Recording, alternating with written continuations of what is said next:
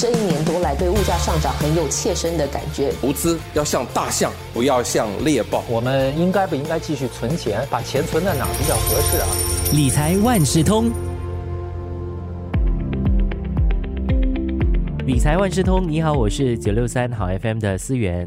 近年来，人工智能也就是 AI 的采纳率不断的提高，如今已经被广泛的用于医疗保健啊、金融、制造还有零售等各个的领域。随着生成式 AI 和 Chat GPT 的崛起，这个领域的发展前景更值得我们期待了。这一期的早报播客理财万事通邀请了联合早报财经新闻记者王思颖来分析 AI 领域的发展趋势、投资相关企业的注意事项以及值得关注的一些公司。思颖你好，思远你好。那我们在日常生活中哈常常听到 AI 这个词汇，AI 到底是怎么运作的呢？AI 它是通过机器来模拟人类的智能过程，它可以使一些任务自动化，从而提高效率。同时，它也能执行一些对人类来说过于复杂的任务。它的运用场景就包括语音识别 （speech recognition），还有聊天机器人 （chatbot） 等等。那你刚刚提到的这个 chatbot 哈，让我想到了近年来兴起的一个程序，它叫做 ChatGPT 哦，大家都在讨论。那 ChatGPT 又是怎样类型的 AI 呢？ChatGPT 是属于生成式 AI（Generative AI），它是可以生成各种数据的 AI 技术，比如图片、视频、音频等等。根据专家的预测，生成式 AI 软件领域的规模到了二零二八年可以达到三百六十三亿六千万美元，复合年均增长率接近百分之五十八。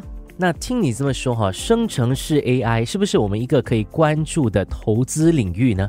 是的，这个领域预计可以迅速发展，未来生成的内容可以更高质量和多样化，新模型将诞生。而且可以更广泛的用于各种领域。虽然生成式 AI 的未来难以预测，但是它被看好是 AI 驱动转型和创新的关键一环。嗯，那我们在投资 AI 相关的一些公司的时候，需要注意哪些事项呢？首先，投资者在投资 AI 概念股时，需要注意企业的盈利。虽然有很多人开始投资 AI 相关的概念股。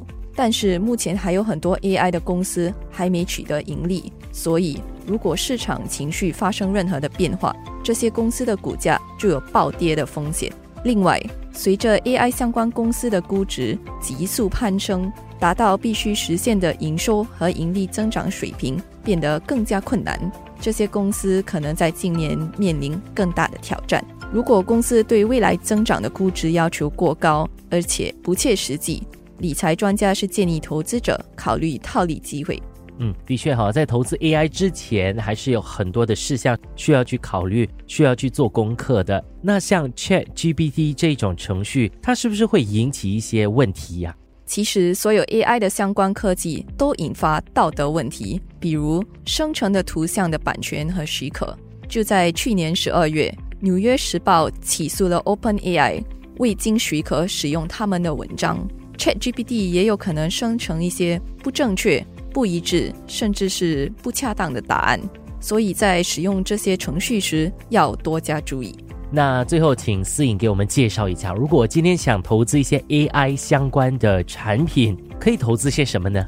刚刚有提到 AI 相关的概念股存在一定的不确定因素，所以理财专家建议投资者可以通过。挂牌基金或 ETF，确保投资组合多样化。一个建议是 Global X Artificial Intelligence and Technology ETF。ETF 它是专门追踪指数或商品的价格走势，让投资者在不直接持有 AI 概念股的情况下，也能对 AI 进行投资。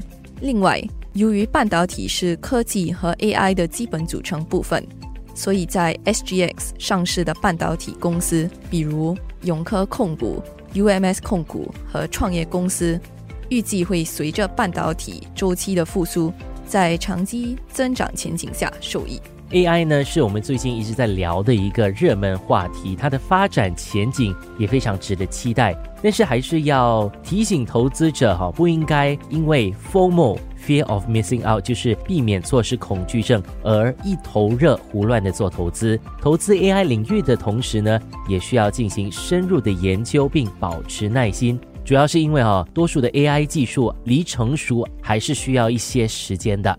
今天的理财万事通，谢谢联合早报财经新闻记者王思颖跟我们聊 AI 领域的发展趋势，还有投资相关事项。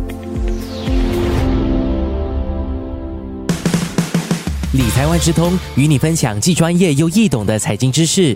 播客由新报业媒体华文媒体集团制作，我是九六三好 FM 的思源。完整版 Podcast 可以到联合早报 Audio 以及各大播客平台收听。